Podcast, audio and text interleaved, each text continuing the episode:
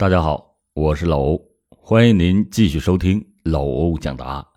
今天这起案件来源郑涵，时间二零零三年七月十四日，地点湖北宜昌。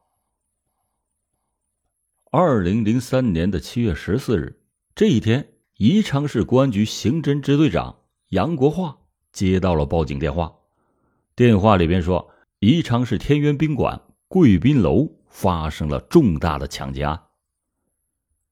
这起案件的案发地点是在贵宾楼的幺五幺幺号房间。这一踏进房间，杨国华就发现这个抢劫现场和以往见到的不大一样。房间里没有开灯，电视机震耳欲聋的响着，不断变换的画面把房间的颜色弄得是时明时暗，时红时蓝。妖气森森。两张单人床都露着床板，上面放着两条长达数十米的布袋。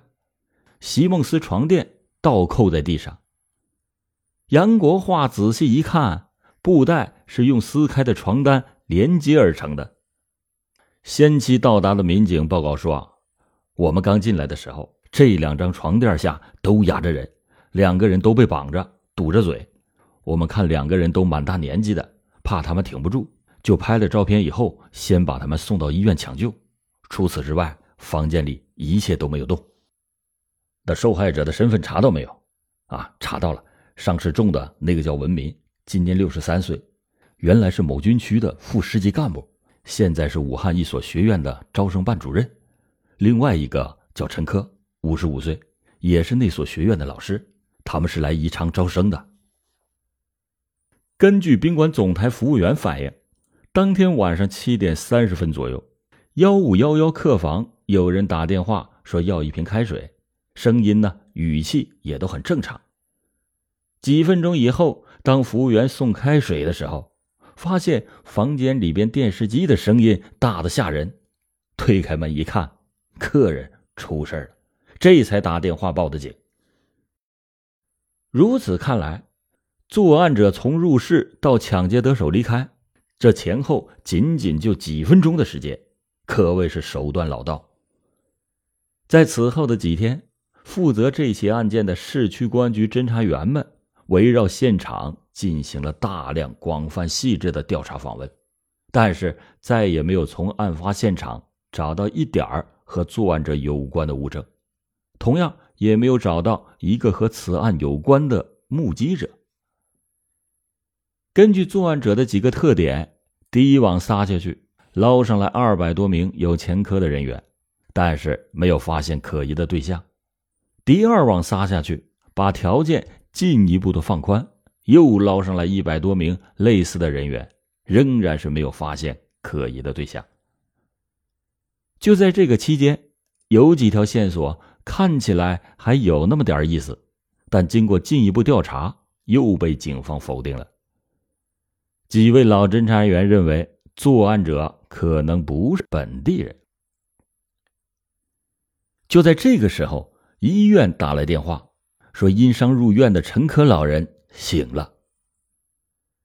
杨国华换好吴军的衣服和鞋套，刚准备进到重症房，一位医生又把他拉到了一边，叮嘱了几句，说：“凶手袭击的全是头、眼、喉这些要命的部位。”加上两位病人年纪偏大，他们现在的情况非常的危险。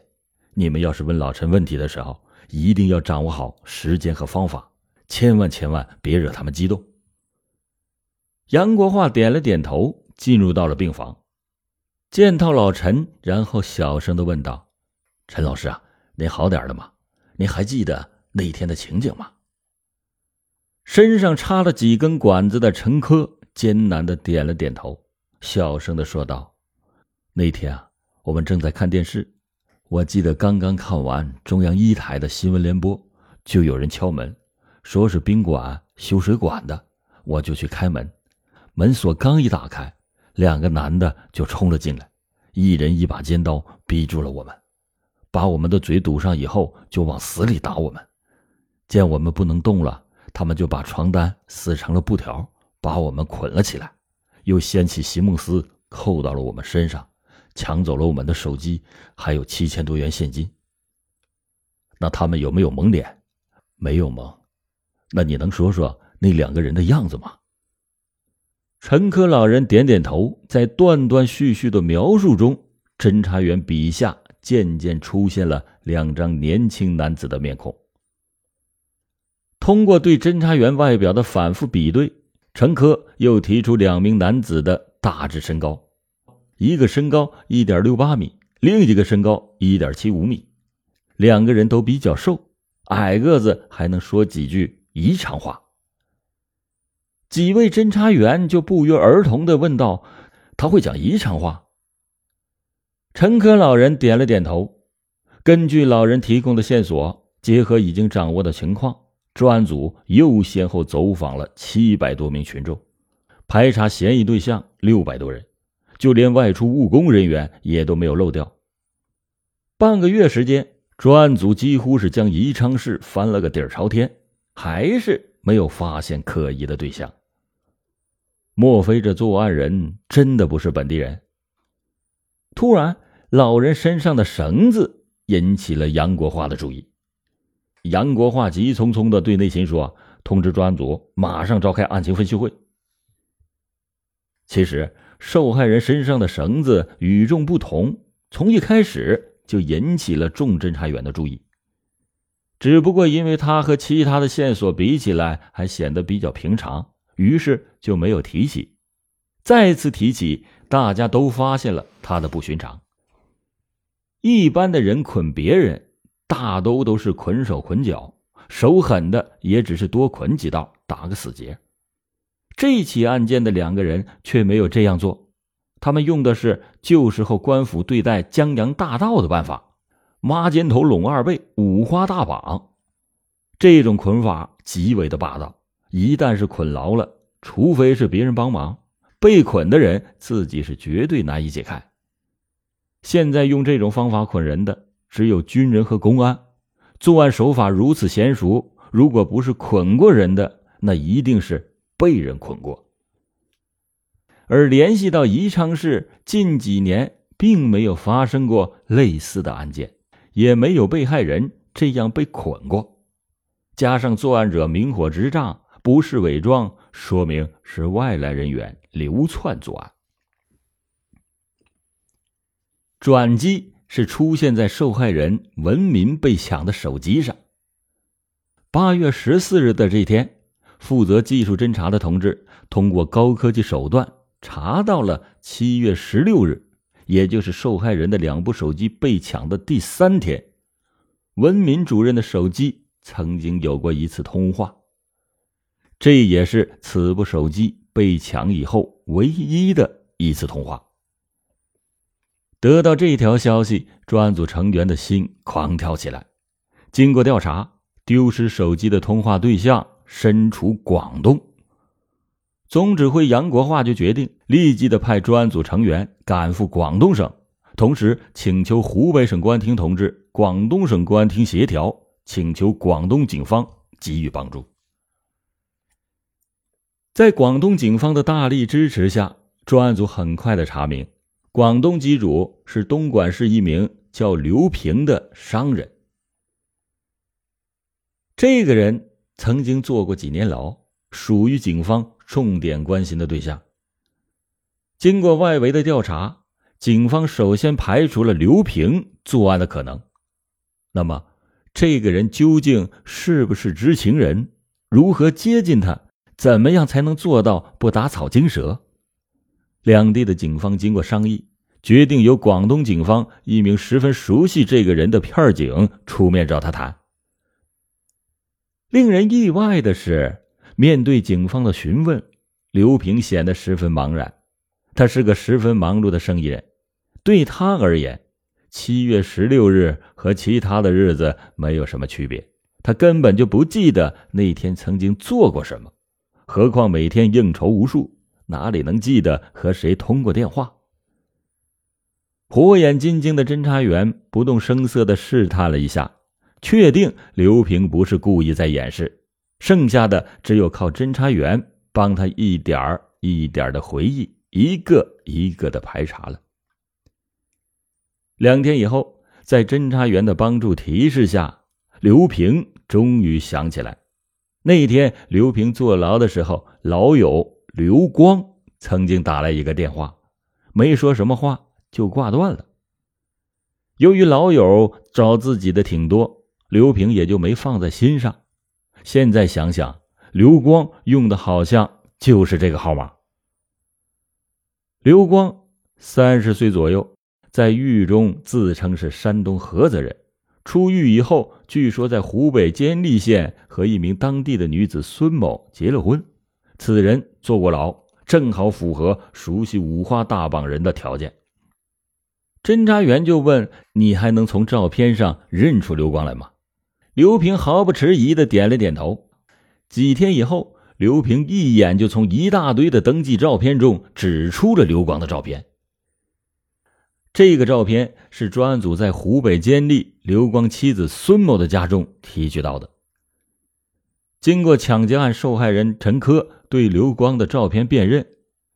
确认了刘光就是七幺四案件两犯罪嫌疑人的其中之一。就在专案组成员欢呼雀跃之际，总指挥杨国华的手机突然响了起来。杨国华按了接听键，随着对方的述说，杨国华的脸色越来越凝重。看到侦查员们面面相觑，不得其解，杨国华慢慢的说。文民老人因伤势过重，今天早晨去世了。听完之后，侦查员们就暗下决心，一定要把这两个心狠手辣的恶狼尽快的捉拿归案。侦查员们分析，从掌握的情况上来看，刘光有好几个女人，为人又狡诈，肯定会利用这些女人为他做事。专案组这回采取的是守株待兔的办法。果真，负责做刘光妻子孙某工作的女民警发现，孙某经常是偷偷的溜出去和武汉的一部电话通话，一打就是很长时间。经过调查，孙某本人在武汉并没有亲朋好友，只有一个可能，那就是那边接电话的是她丈夫刘光。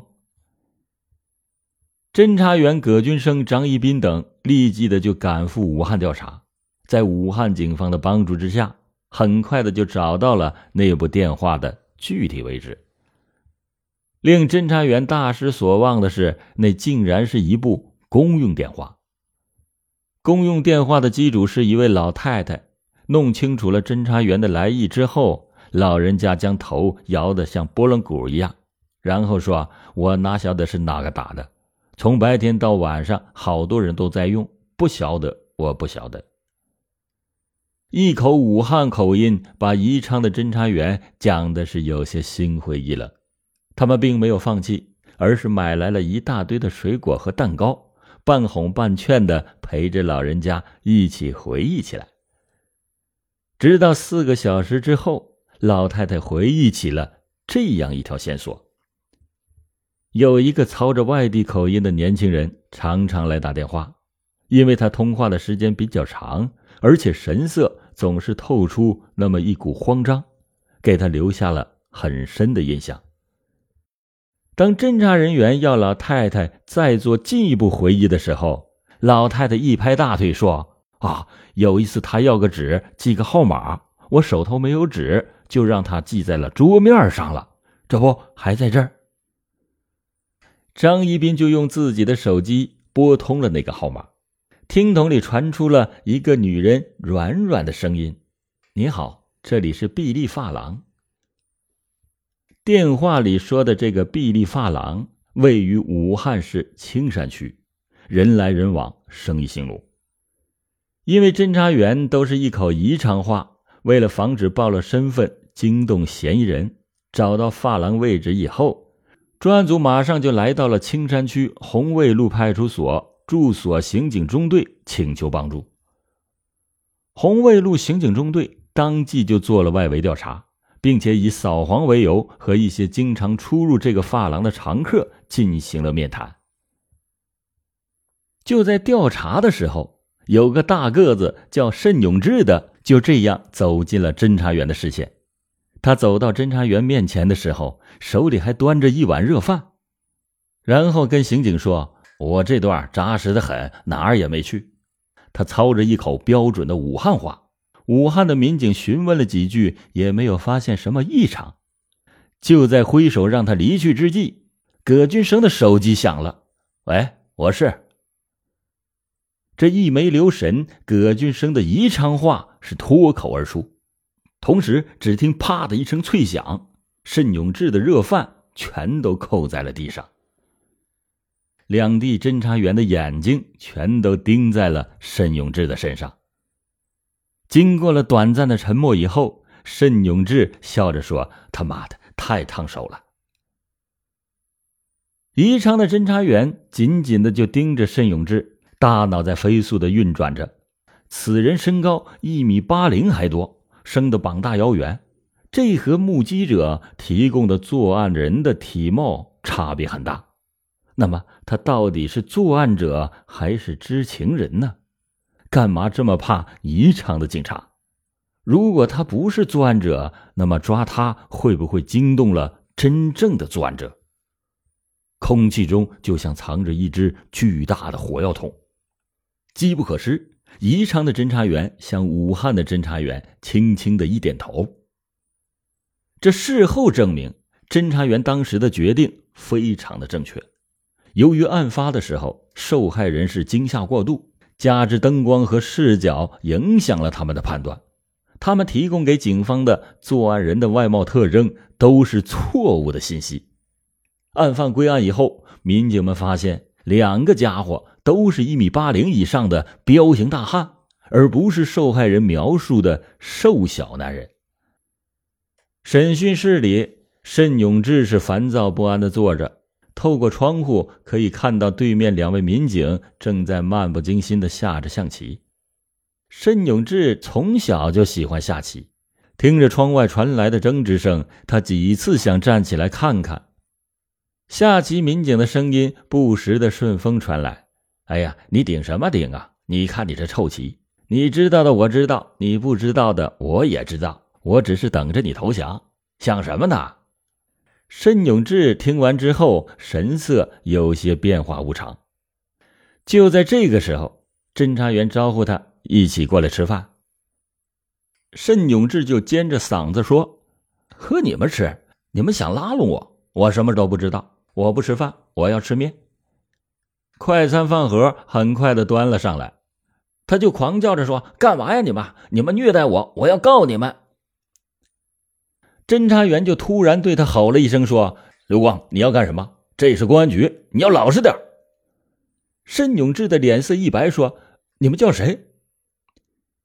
侦查员急忙掩饰着说：“啊，叫错了，又叫错了。”此时，申永志抵抗了五天的心理防线彻底的垮了。申永志说：“警官，我交代不是担心我，我是担心我妹妹。我妹妹现在正和刘光同居，我怕我说了，刘光却害了她。”根据申永志的交代，二零零二年以来，他就和刘光两个人采取了同样的手段，在湖南、湖北、河南、广西、浙江、海南等六省作案了十起，杀死了三人，伤十一人。抢劫了现金、财物等价值人民币二十多万元。由于两个人一直采用“兔子不吃窝边草”和不留活口的方式作案，一直没被户籍所在地的警方发现端倪。就在当天，侦查员在一间民房的屋顶找到了刘光、慎永志实施“七幺四”抢劫以后丢弃的受害人的皮包以及证件。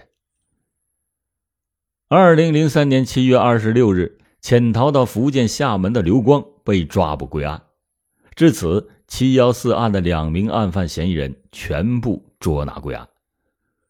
很快，二零零三年的八月二十八日，宜昌市中级人民法院一审判处申永志、刘光二人死刑。好了，感谢您今天收听老欧讲答案，老欧讲答案，案案都震撼。